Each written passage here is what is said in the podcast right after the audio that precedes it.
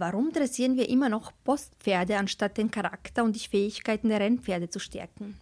Das ist ein Zitat des Philosophen Richard David Brecht und in diesem Text fordert er die Bildungsrevolution.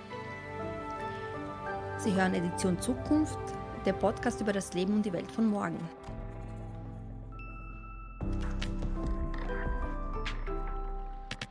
Mein Name ist Oliviera Stajic und mir gegenüber sitzt Ali Maloji. Hallo Ali. Vielen Dank für die Einladung. Wir reden heute nicht über Pferde, sondern über Bildung.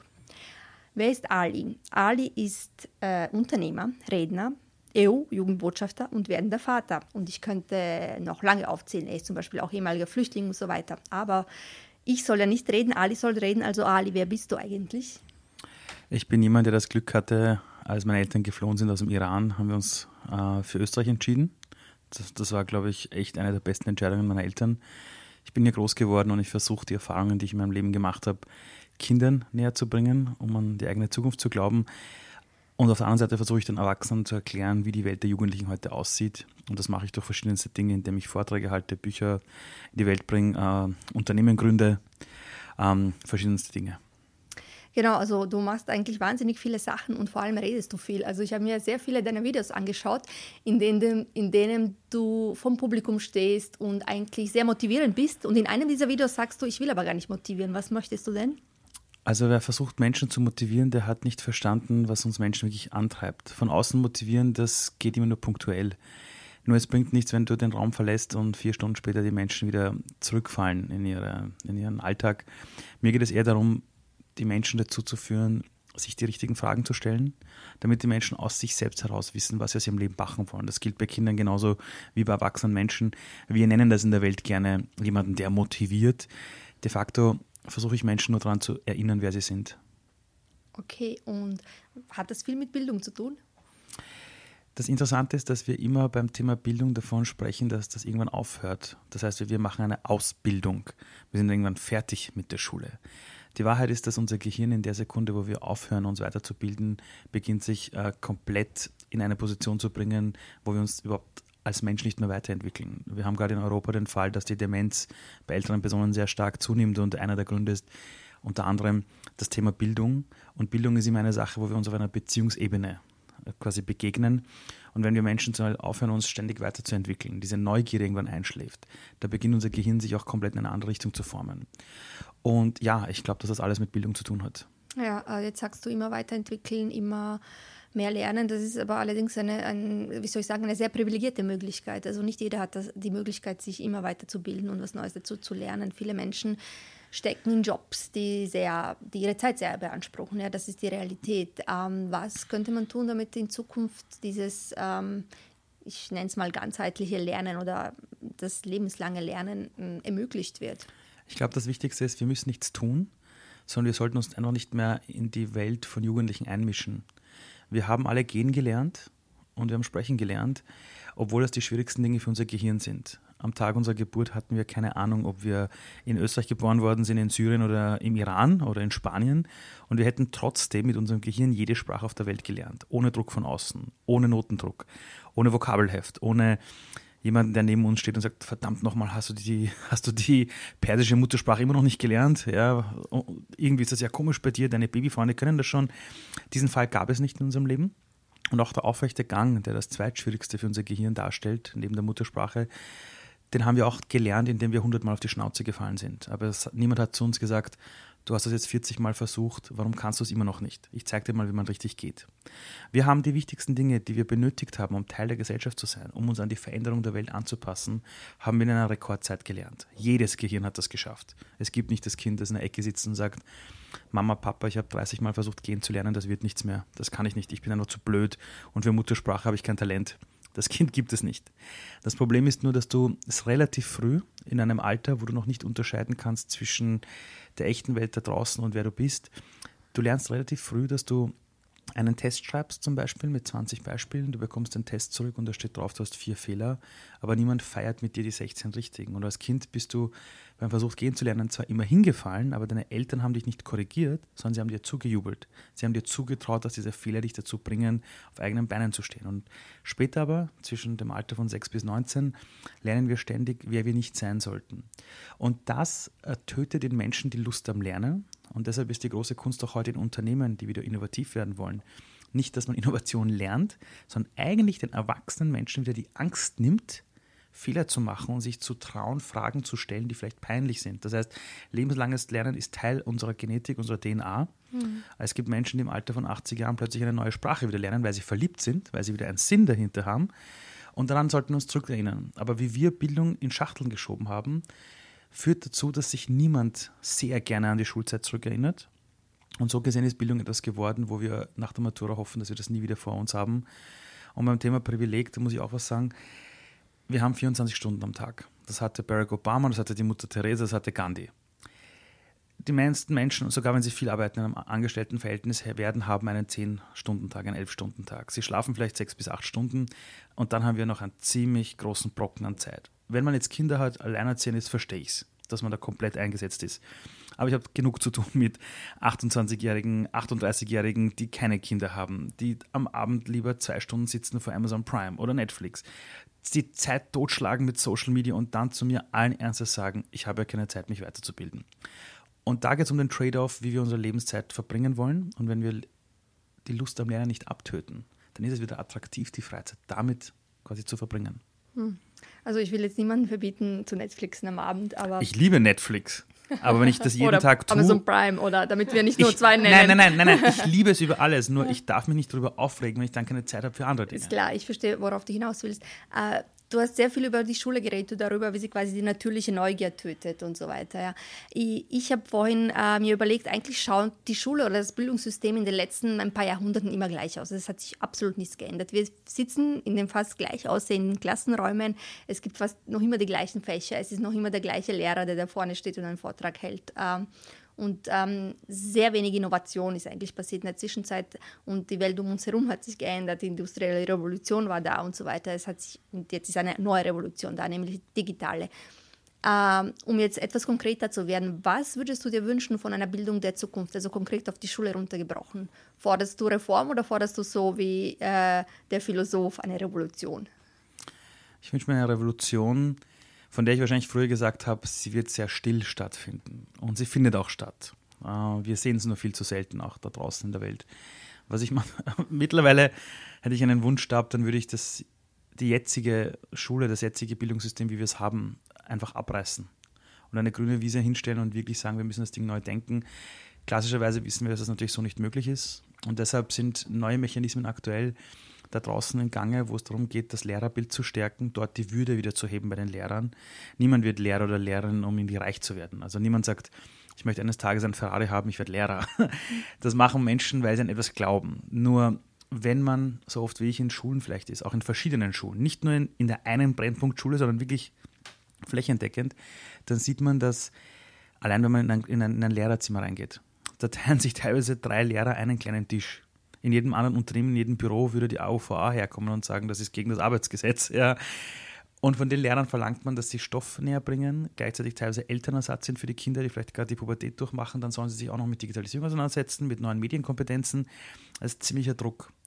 Und was wir aktuell sehen, ist, dass in vielen Schulen aktuell auf Eigeninitiative das Lehrerbild gestärkt wird. Die Lehrer sich zusammentun und im Rahmen des österreichischen Bildungsgesetzes einfach neue Unterrichtsformen reinbringen. Da gibt es Initiativen wie Schule im Aufbruch, die in Österreich in, äh, schon in allen Bundesländern vertreten sind. Und in diesen Schulen, wenn man da reingeht, da würde man nie denken, dass es eine klassische öffentliche Schule ist. Da gehst du rein, da gibt es keinen Frontalunterricht mehr. Da gibt es Lernmethoden, die im Rahmen des Gesetzes sind, aber wirklich die Kinder vorbereiten auf eine Welt, wo du dir das Wissen selber zusammensuchen musst und eben nicht einen Chef hast, der dir jeden Tag in der Früh sagt, was wir heute sechs Stunden lang machen.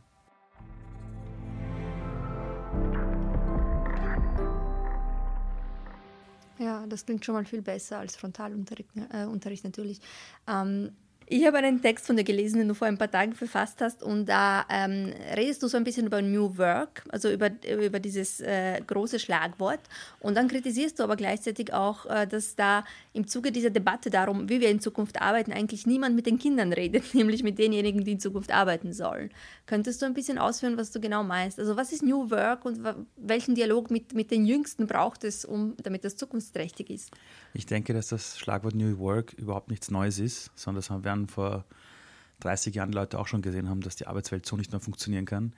Das Problem ist natürlich, dass immer dann wirklich Mechanismen greifen, wenn plötzlich die Wirtschaft sagt, oh Gott, das System passt nicht mehr. Die Bildungslandschaft hat sich nie verändert, bis jetzt plötzlich die Wirtschaft sagt, wir produzieren nicht mehr die richtigen Leute. Sagt man sogar auf politischer Level, spricht man davon, dass man in der Schule produzieren muss, und zwar Kinder. Ähm, und was wir heute haben, ist eine Arbeitswelt, die nichts mehr mit der Arbeitswelt zu tun hat von unseren Großeltern. Wir hatten früher lebenslange Jobs, das wurde uns immer versprochen in der Kindheit. Also als ich ein Kind war, wurde mir das noch versprochen. Mir wurde gesagt, wenn du einen sicheren Job willst, geh in die Finanzbranche, da hast du immer einen sicheren Job. Danach kommt die tolle Pension und du genießt dein Leben. Wenn wir uns heute die Fakten ansehen, ist es so, dass ein Kind, das heute die Schule fertig macht, wird bis zum Eintritt der Pension über zehn Anstellungsverhältnisse haben, mindestens. Die sichere Pension, wo man gesagt hat, der Staat kümmert sich um dich, die wird es so nicht mehr geben. Das heißt, die zwei Sicherheitsmechanismen der alten Welt, der lebenslange Arbeitgeber, der für dich sorgt, und dann die nächste Institution, der Staat, die existieren so nicht mehr. Das heißt, wir haben ganz neue Sicherheitsmodelle oder Sicherheitskonzepte bei den Menschen und deshalb gibt es heute auch so viele Jugendliche, die nicht mehr zum Unternehmen gehen und sagen, ich will den lebenslangen Job, sondern ich will die Sinnsuche. Ich möchte mich entwickeln. Ich möchte auch nicht mehr 40 Stunden arbeiten, sondern vielleicht Work-Life-Balance haben. Das sind alles nur Antworten auf eine Wirtschaft, die sich radikal verändert hat. Und plötzlich sagt aber auch der Markt und die Führungskräfte sagen plötzlich, oh Gott, das geht ja so nicht mehr. Die Leute, die wir jetzt bekommen aus der Schule, sind ja nur die Pflichterfüller. Nur die Komplexität unserer Manager nimmt jetzt mittlerweile so zu, auch durch Globalisierung und Digitalisierung. Wir können nicht mehr alleine die Entscheidungen treffen. Wir brauchen Mitarbeiter, die Unternehmer im Unternehmen sind, die eine Fehlerkultur haben und, und, und, und. All die Dinge, die wir früher uns nicht gewünscht haben von Mitarbeitern, damals in der Zeit der Industrialisierung, die fordern wir jetzt ein. Wir haben durch die Industrialisierung ein, ein Bildungssystem gefordert, wo wir Menschen wollten, wo wir anhand von Zeugnisnoten sagen konnten, wo ich den einsetzen kann. Das Wort, allein das Wort Manager kommt aus dem Zirkus, aus der Manege.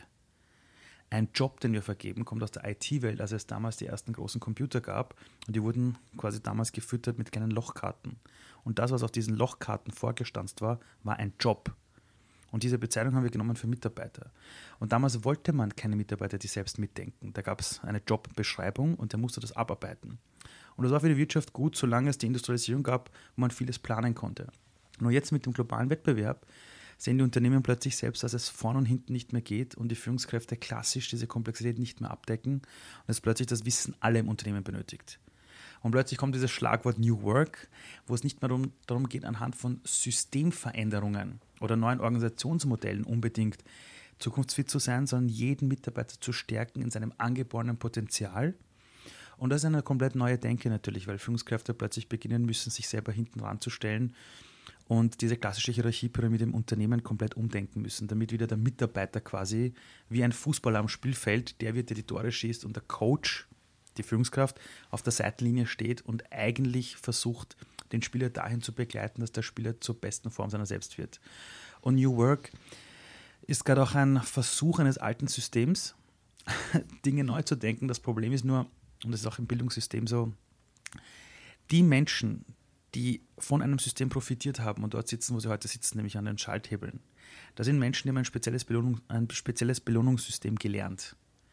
Mit diesem Belohnungssystem und mit dieser Denkweise zu versuchen, das bestehende System, das mich genährt hat, zu verändern, funktioniert nicht. Und wenn wir heute in der Arbeitswelt über New Work sprechen und dort sitzen schon wieder dieselben Vorstände, die die letzten 30 Jahre sich dorthin gekämpft haben mit Ellbogen, dann wird man von außen ziemlich leicht sagen können, dass das nichts wird. Denn die Menschen, um die es geht, nämlich die Jugendlichen, diese neue Zukunftswelt der Arbeit, die wird aktuell in dieser Diskussion nicht wirklich reingelassen.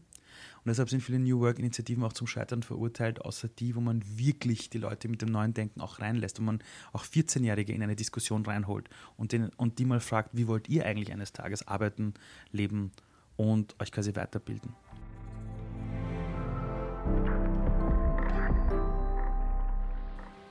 Okay, also man muss eigentlich mit Jüngeren reden, wie denen, die noch nichts mit Arbeit zu tun haben, sondern vielleicht eher darüber nachdenken. Äh, Und auch mit den Älteren. Was sie, mal, was sie mal machen wollen. Mit Älteren, die offen sind für diese neuen Methoden. Äh, Stichwort, äh, was sie werden wollen. Äh, du hast ja äh, quasi ein Unternehmen daraus gemacht, aus der Frage, was will ich denn werden? Erzähle mal.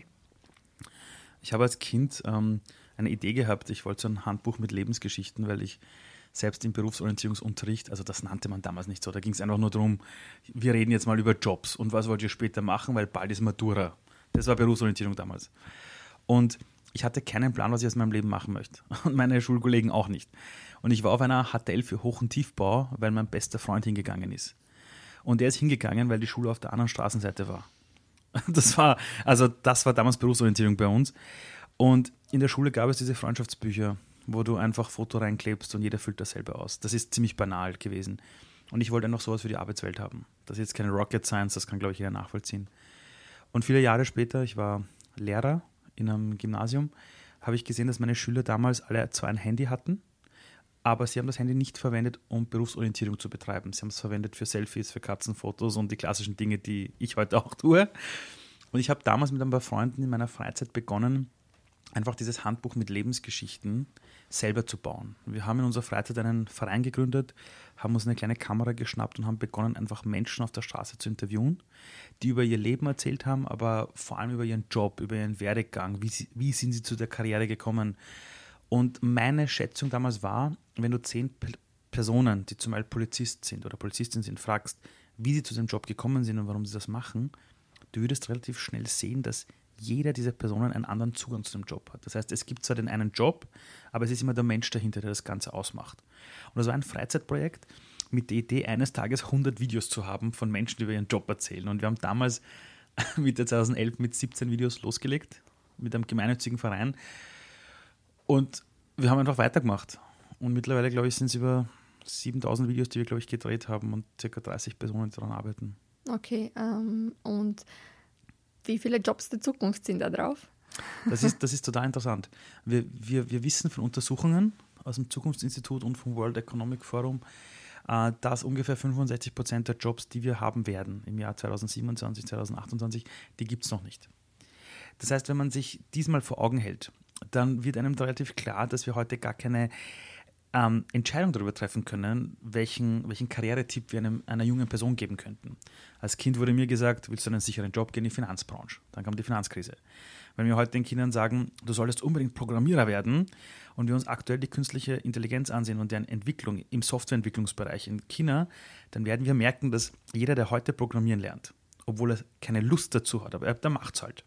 Das wird kein guter, der oder sie wird keine gute Programmiererin werden, wenn sie es nicht gerne tut. Wenn dann die künstliche Intelligenz in 10 bis 15 Jahren soweit ist, werden wir keine Programmierer mehr brauchen, die klassische Software schreiben. Das wird das System machen. Dann haben wir wieder ständig lauter Arbeitslose.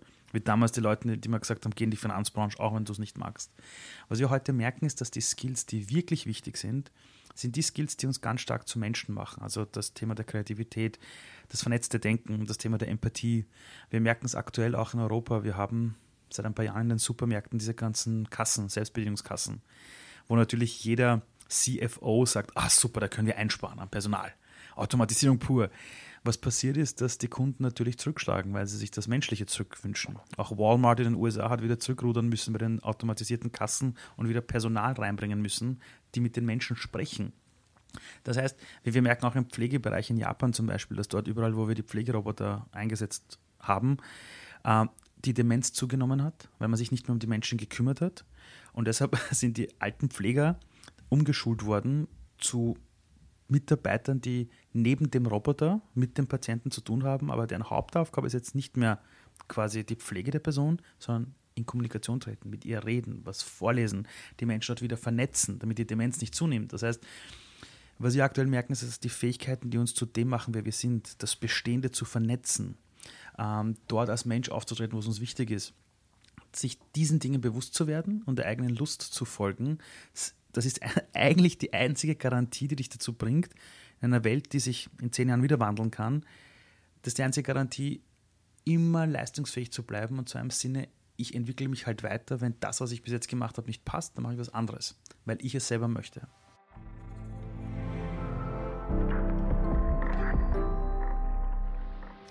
Ähm, genau, also es geht also in diese Richtung, dass man eher Fähigkeiten erwirbt oder sie pflegt oder Kreativität ähm, zulässt, als dass man jetzt äh, Ausbildung im Sinne von ich lerne für einen Job, den ich in Zukunft machen werde, macht. Also also genauso ist es, ja. Es gibt manchmal nur Jugendliche, die schon sagen, naja, ich bin jetzt 14, was soll ich denn tun? Ich habe ja keine Ahnung. Denen sage ich immer, die beste Kombination ist, fang einfach mal an zum Arbeiten und probier aus. Und da ist zum Beispiel die Lehre aktuell eine Ausbildung, wo ich sage, das sind drei Jahre, die investierst du. Du hast was gelernt, du hast eine Ausbildung, du hast in einem Unternehmen gelernt, mit Menschen zu kommunizieren über Generationen hinweg. Danach kannst du immer noch was anderes machen. Aber der beste Einstieg aktuell für Jugendliche in die heutige Welt, wo wir wirklich wieder die Praktiker brauchen, ist ganz klar eine Lehre zum Beispiel. Klar. Du hast auch ähm, künstliche Intelligenz erwähnt und da stellt sich mir die Frage, ob wir doch nicht auch ähm, Technologiewissen brauchen als jeder Einzelne oder technische Voraussetzungen, äh, ob wir nicht einfach wissen sollten. Also dieses Wissen darum, wie zum Beispiel sowas funktioniert, sollte kein elitäres Wissen bleiben, ja, weil das wird unser Leben bestimmen. Das wird viele ethische Fragen auch aufwerfen. Das heißt, jeder einzelne von uns sollte eigentlich ein bisschen mitreden können, um zu wissen, wer ist da, der mein Leben, mein Alltag bestimmt. Das heißt, es wird nicht, ähm, glaube ich, reichen, allein kreativ zu sein. Es sollte ein breites Wissen her, auch über die neuen Technologien. Ich denke, dass wir Menschen uns überall dort, wo wir Informationen benötigen, um sehr mündig zu bleiben, dort sollten wir uns weiterentwickeln. Und wir sprechen zwar über das Thema KI zum Beispiel, aber was uns vorne und hinten noch fehlt, ist eine Medienkompetenz. Nur weil du ein Handy in der Hand hast, heißt das nicht, dass du absolut eine Ahnung hast über Medienkompetenz oder über, über Datensicherheit. Wir sprechen darüber, dass jeder in Österreich wählen gehen kann, aber in einem speziellen Alter. Nur wenn du mit den Menschen sprichst, äh, keiner hat sich das Wahlprogramm durchgelesen. Äh, wir wissen heute, dass Menschen relativ gut geködert werden können durch die richtige Werbung. Wir wissen, was Regierungen ausgeben an Geld für, für Werbemaßnahmen, um dich zu lenken. Das heißt, allein, also wenn wir wirklich wo ansetzen müssten am Anfang, wäre es mal über das Thema der politischen Bildung, dass wir wirklich garantieren, dass alle Menschen wirklich mündig für sich selbst mal verstehen, was Politik bedeutet, was man da eigentlich wählt, welche Mechanismen da eigentlich laufen. Ähm, das nächste ist das Thema der Medienkompetenz. wenn wir diese zwei mal in den Griff bekommen, hätten wir jetzt schon mal ein besseres Leben. Und dann natürlich, und ich denke, dass Menschen, die sich mit diesen zwei Bereichen auseinandersetzen, automatisch sich dann auch die Fragen stellen. Was bringen die neuen Technologien? Was bedeutet autonomes Fahren? Was bedeutet künstliche Intelligenz? Was bedeutet es, wenn ich mein Handy in dem, dem Bereich verwende mit den neuen Daten? Ich merke jetzt schon, dass viele junge Leute beginnen, sich mit dem Thema 5G auseinanderzusetzen, weil sie gehört haben, das ist sehr gesundheitsschädlich. Das heißt, du brauchst bei jedem Menschen einen speziellen Anker, wie er oder sie sich mit diesen Themen auseinandersetzt. Aber ich kann das komplett unterschreiben, was du sagst. Ja, eigentlich sollten wir die Menschen dahin bringen, dass sie sich da wirklich auskennen, welche Fortschritte da passieren.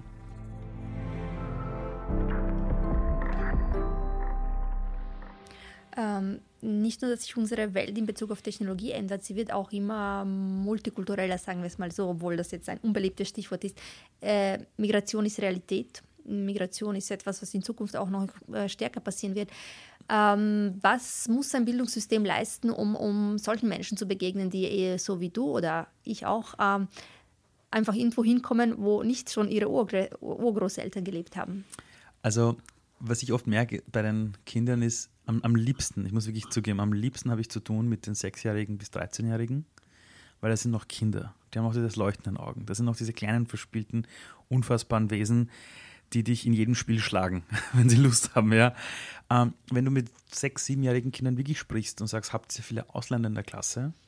Wenn sie nicht stark geprägt sind von den Eltern, dann sagen wirklich die Kinder, nein, wir haben keine Ausländer, wir haben Kinder. Also, also, also, das, also das sind halt meine Freunde. Die würden niemals auf die Idee kommen, so zu denken. Und am Tag deiner Geburt war es dir relativ egal, wie deine Hautfarbe aussieht, ob dein Name Ali ist oder Peter, das haben sich auch andere ausgesucht. Das heißt, das Ganze ist ein Würfelspiel komplettes Würfelspiel. Und du bist zu jeder Zeit ein Ausländer irgendwo auf der Welt. Und was Diversity endlich schafft, ist, dass es uns dazu bringt, uns endlich mit der echten Welt auseinanderzusetzen. Also wer hinter Grenzen lebt, der verschließt sich davor, dass wir sieben Milliarden Menschen auf der Welt haben und wir geprägt sind von all diesen Kulturen. Ein klassischer Europäer oder Österreicher auf der Straße, wenn du den aufhältst, allein seine Klamotten sind auf der ganzen Welt hergestellt worden. Ich kann mir nicht vorstellen, dass der genug Geld ausgeben wollte, um ein Shirt aus Österreich zu haben, weil dafür hätte er niemals das Geld ausgegeben. Und wenn ich heute für ein Shirt 7 Euro zahle, äh, dann werde ich mir die Frage stellen müssen, wo das herkommt. Ähm, und werde froh sein, es sind nicht meine Kinder, die Kinderarbeit machen müssen, sondern jemand woanders. Das heißt, wir sind, ob wir wollen oder nicht, eine globale Welt. Und die Migrationsströme werden zunehmen, gar nicht nur wegen den ganzen Kriegen und Unruhen, sondern auch unsere Erdachse verändert sich gerade und die Klimazonen werden sich radikal verändern. Das heißt, es wird in einigen Teilen Afrikas nicht mehr möglich sein zu leben. Da geht es gar nicht darum, ob wir dort Auffanglager haben oder nicht. Du kannst dort nicht überleben wegen der Hitze. Das heißt, diese, diese Ströme werden kommen. Und die Frage ist, wie gehst du damit um? Ja? Und ich weiß, dass es ein, ein, ein irrsinnig schwierig ist, in der heutigen Welt mit Migration umzugehen. Klassischerweise muss man aber auch sagen, dass die Einstellung sich verändert hat. Also Österreich war immer ein Land der Gastarbeiter. Also die ganzen Personen hier aus der Türkei, viele meiner Freunde, da sind die Eltern damals gekommen, um dieses Land mit aufzubauen. Und du merkst, dass Unternehmen, die auf Migration setzen, auf Diversity setzen, viel höheren Output haben, weil sie natürlich in ihren Innovationsprozessen verschiedenste Ansichten haben. Und wenn du immer Menschen hast mit derselben Ansichtsgruppe, aus demselben Land ähm, zum Beispiel, dann hast du auch ein spezielles Set nur an Möglichkeiten zu denken. Aber wenn du plötzlich jemanden bringst mit einem ganz anderen Background, ganz anderer Sichtweise, ganz andere Kultur, hast du automatisch andere Diskussionen, die dich wo ganz anders triggern. Und es war der Chef von Apple, Tim Cook, der vor zwei Jahren bei einer Konferenz gefragt wurde, was wird das Wichtigste sein für Unternehmen, um wirklich zu überleben. Und er hat gesagt, wenn er sich eine Sache aussuchen könnte, das ist das Thema Diversity. Wer nicht divers denkt, der lässt die Welt nicht in das Unternehmen und jedes Unternehmen heute, früher oder später, ist am globalen Markt in einem Wettbewerb. Und du musst die Sichtweise der Welt bei dir selbst abbilden, sonst verstehst du nicht, was der Kunde von morgen braucht.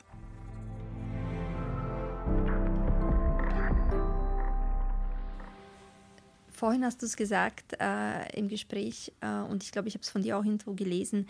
Ähm, du wünschst dir nicht mehr diese Ellbogen, äh, dieses Ellbogendenken oder dieses Konkurrenzdenken. Äh, wie ist es möglich, das abzuschaffen in unserem heutigen System? Weil ich glaube, dass es ja schon sehr viel um Konkurrenz geht und schon sehr viel darum geht, ähm, voranzukommen. Ähm, ich denke, dass es unserer Gesellschaft gut tun würde, ab und zu mal einfach nur durchzuatmen ich glaube, das wäre schon mal gut, nochmal innezuhalten. Ich denke, dass Konkurrenz die Berechtigung hat, wo es wirklich darum geht, sich durchzusetzen. Und das war eine Welt früher, wo wir wirklich uns durchsetzen haben müssen. Also wenn man sich ansieht, die Generationen, die nach dem Krieg zum Beispiel Europa wieder aufgebaut haben, da ging es wirklich darum, dass man überlebt. Da ging es nicht darum, dass man jetzt nur Gemeinschaften bildet. Da war auch nicht genug für alle da. Wenn du damals nach dem Krieg in Österreich in einen Laden gegangen bist und du wolltest Milch kaufen, dann dann waren die Chancen hoch, die, die ganze Milch ist zum Beispiel aus. Es gab nicht Fleisch an jeder Ecke. Heute haben wir eine Welt des Wohlstandes. Wir müssen nicht mehr kämpfen und uns durchsetzen. Wenn du heute in der Stadt Wien sagst, ich möchte eine Packung Milch, ist nicht die Frage, haben wir genug Milch für alle Österreicher und alle Wiener. Die Frage ist, möchte ich äh, einen Schoko-Chia-Pudding äh, haben zu meiner Milch dazu oder lieber mein, ich weiß nicht, Hafermilch zum Beispiel, ja, von der grünen Weide. Wir leben in einer Welt voller Wohlstand und das ist eine Welt, die ist wahrscheinlich für unsere Vorfahren eine Art Science Fiction. Und diese Ellbogenmentalität damals war notwendig, um die Menschen dahin zu bringen, wo wir heute sind, natürlich. Ja, da ging es darum, vieles erst zu erschaffen. Damals sind die Glaubenssätze entstanden wie ohne Fleiß kein Preis. Äh, meinen Kindern soll es eines Tages mal wirklich besser gehen. Aber das war eine Welt, da gab es kein Wahlrecht. Da gab es nicht dieses Gesundheitssystem, das wir haben. Es gab kein fließendes Trinkwasser. Es gab nicht die Sicherheit, die wir haben. Und damals war es, glaube ich, notwendig, auch die Ellbogen auszufahren und sich durchzusetzen. Und diese Denke hat sich auch in Unternehmen natürlich quasi einfach etabliert, weil der Arbeitsmarkt ist der Siedepunkt unserer Gesellschaft, wo wir zusammenkommen. So wie, wie wir in der Gesellschaft teilweise umgehen, so haben wir das damals auch in der Arbeitswelt gelebt. Nur jetzt werden wir zu einer Wissensgesellschaft und sind auch in einer Wohlstandsgesellschaft angekommen, wo wirklich den meisten Leuten es an den wenigsten Dingen fehlt. Ähm, das Problem ist nur, wir Menschen werden halt nur 80 bis 100 Jahre alt und wir erinnern uns nicht daran, wie es mal war. Würden wir 400 Jahre alt werden, dann würden wir die Dinge heute ganz anders einschätzen. Und wir glauben, dass diese Ellbogenmechanik die einzige ist, die funktioniert, weil wir das geerbt haben auf den Unternehmen, weil wir gelernt haben, das ist die einzige Möglichkeit weiterzukommen. Und ich war vor circa zehn Jahren Unternehmensberater, zuerst in einem großen deutschen Konzern, danach in einem amerikanischen. Und ich habe dort erlebt, was Führungsstile ausmachen können und habe gesehen, dass die Ellbogenmechanik sehr gut funktioniert, kurzfristig. Also bei Unternehmen, wo es darum geht, die Quartalsziele zu erreichen. Aber als dann zum Beispiel die ganze Zielthematik im Unternehmen umgesetzt wurde auf Jahresziele, haben all diese Führungskräfte, die damals mit Ellbogen agiert haben, die, die haben komplett verloren. Und die Führungskräfte, die das Kollaborative in den Vordergrund gestellt haben, dass sich jeder Teammember wirklich angstfrei bewegen kann und man aufeinander aufbauen kann und das gemeinsame Ziele sind, die haben natürlich besser performt, langfristig. So denken zwar auch Frauen, deshalb sind auch Frauen die viel besseren Führungskräfte für die Zukunft. Und die Zeit der Einzelkämpfer ist einfach vorbei. Wir leben heute in einer Wissensgesellschaft, wo, wo das Thema der Co-Kreation und Kollaboration das, das wichtigste Thema der Zukunft ist. Und wir sehen aber wirklich auch in den Führungsetagen, dass die Ellbogenmentalität immer mehr abstirbt. Wo es aktuell noch leider Gottes hochgehalten wird, ist in der Politik. Das muss man wirklich sagen, auch, auf, auch auf der, äh, in der europäischen Welt. Hat aber interessanterweise wenig mit dem zu tun, wie sich Jugendliche unter 18 die Zukunft der Politik wünschen.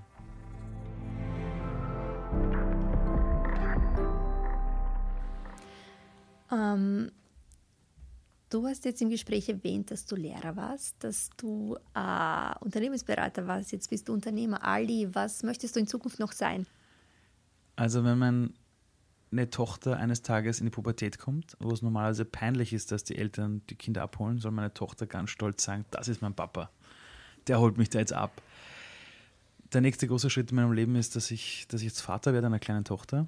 Und ich möchte alles tun, damit dieses Kind nicht dieselben Kämpfe kämpfen muss, die alle Frauen heute noch kämpfen müssen. Und zwar Dinge, wo ich mir in den Kopf greife und sage, das ist eine Frechheit, wie wir heute Dinge immer noch pauschalisieren oder nicht anerkennen. Es ist, es ist verrückt. Ähm, die Frauen schenken das Leben.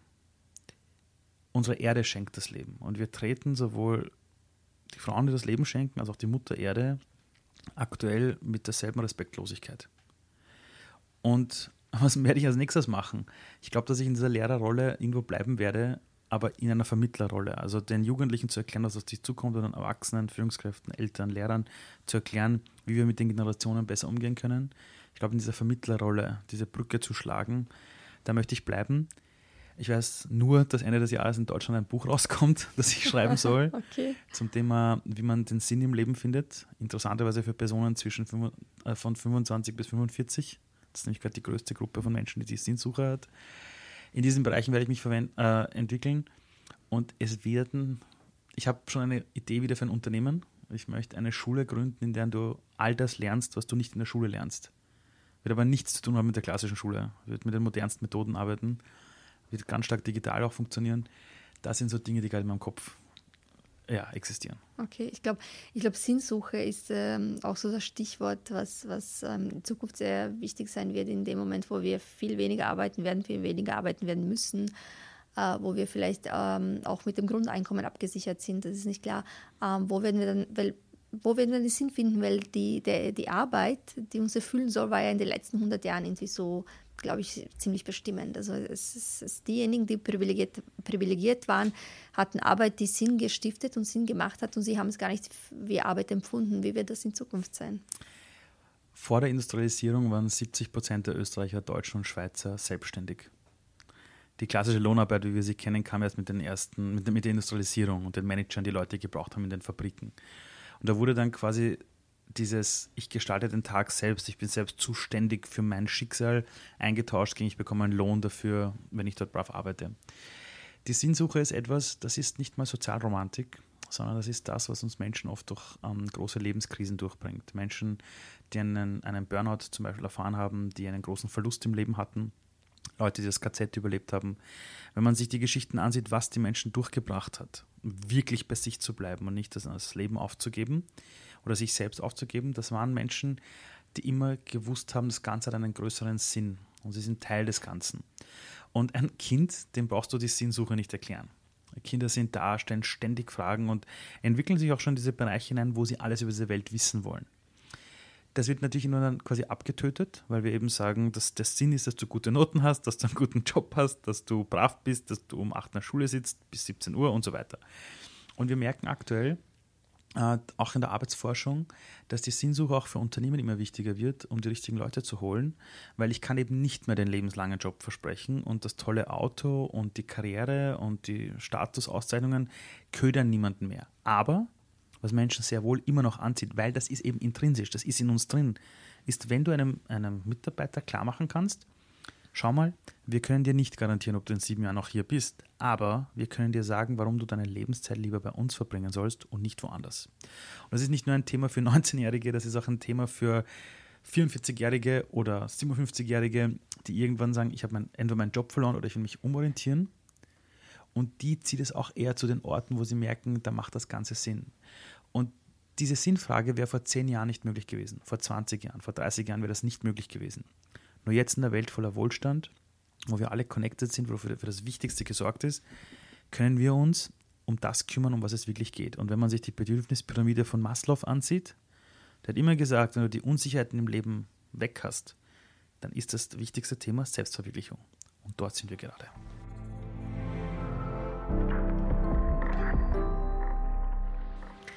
Ali, wir könnten, glaube ich, noch einmal eine halbe Stunde reden oder mindestens noch eineinhalb Stunden über, über Gott und die Welt oder über die Zukunft äh, der Bildung natürlich im Besonderen. Aber ich glaube, jetzt ist es Zeit zusammenzufassen, was wir bisher besprochen haben. Äh, du sagst, äh, die Schule, wie sie jetzt ist, bringt uns eigentlich ähm, nicht wirklich viel für die Zukunft. Man müsste einiges ändern. Es muss eine Schulrevolution her oder eine Bildungsrevolution, wo den Kindern beigebracht wird, dass sie kreativ sind, dass sie das vernetzte Denken lernen ähm, und die Sinnsuche ist auch äh, quasi das große nächste Schlagwort im, in Bezug auf Arbeitswelt, weil wir einfach nicht mehr die Erfüllung dort finden werden, sondern sie in uns selbst suchen müssen. Und ähm, ja, ich wünsche mir eigentlich, dass einiges von dem, was wir hier gerade angesprochen haben, für unsere Kinder auch wahr wird, die jetzt gerade äh, groß werden.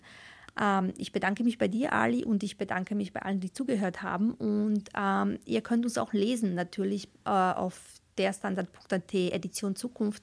Und ihr könnt uns auch schreiben oder posten. Was erwartet ihr euch von der Bildungszukunft? Ähm, hättet ihr was anderes gemacht? Was habt ihr bisher alles gemacht? Was wollt ihr in Zukunft machen? Was wünscht ihr euch von der Bildungspolitik zum Beispiel auch? Ihr könnt uns natürlich auch schreiben, ein E-Mail zum Beispiel an edition.zukunft der Standard.at. Und die nächste Folge von Edition Zukunft erscheint in zwei Wochen und bis dahin äh, lesen wir uns und hören uns. Vielen Dank.